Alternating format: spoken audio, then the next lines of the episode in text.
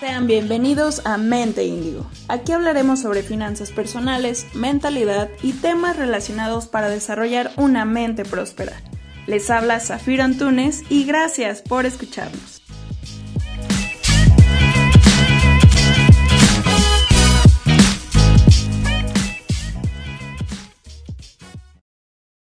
Hola, muy buenos días. Espero que estén teniendo una semana productiva y llena de conocimiento. Esta mañana tendremos un episodio corto, pero de gran valor, sobre todo si tienes un negocio o una gran idea para emprender.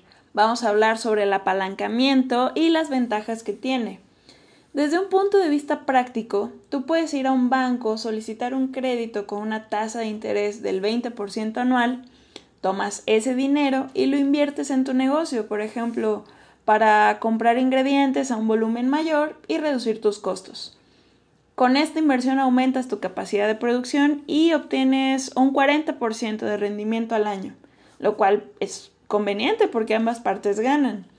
Esta es una de las técnicas más conocidas del apalancamiento, es decir, usamos el dinero de otra persona para acelerar nuestro proyecto y progresar.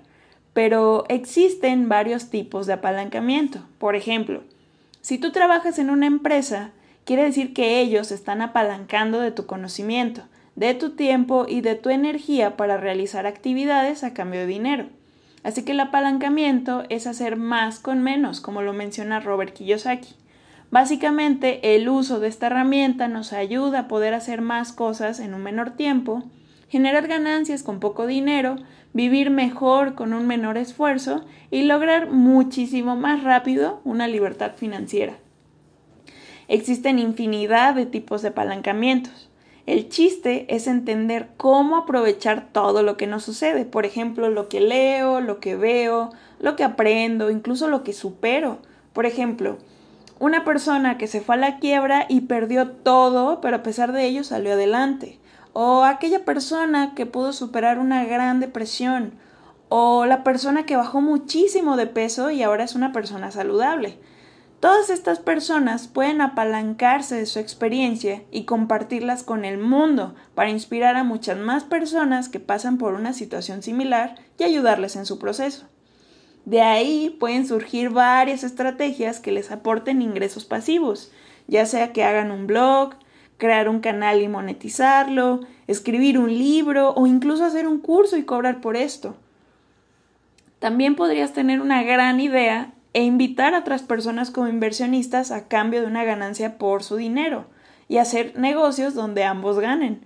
Pueden hacer un acuerdo muchísimo más flexible que con una institución bancaria y ahí depende totalmente de ti cuidar ese lazo de confianza que hay con los inversionistas y cumplir tus metas.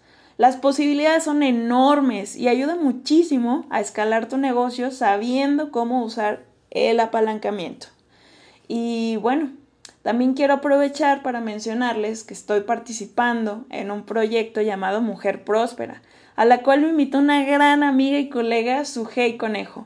En este grupo tenemos reuniones semanales los viernes a las 9 de la noche hora centro en México donde hablamos sobre estos temas de mentalidad, negocios, emociones y todos aquellos temas que nos permitan lograr una prosperidad. Si estás interesada en participar en esta comunidad de apoyo, mándanos un mensaje por Instagram, ya sea en arroba mente.indigo o Sugei Life Coach, donde con gusto te canalizaremos a esta comunidad de prosperidad. Y bueno, ya para finalizar, te invito a que me platiques qué gran proyecto tienes en mente, pero no has podido realizar por dinero. Te mando un fuerte abrazo y gracias por dejarme apapacharte el oído. Hasta pronto.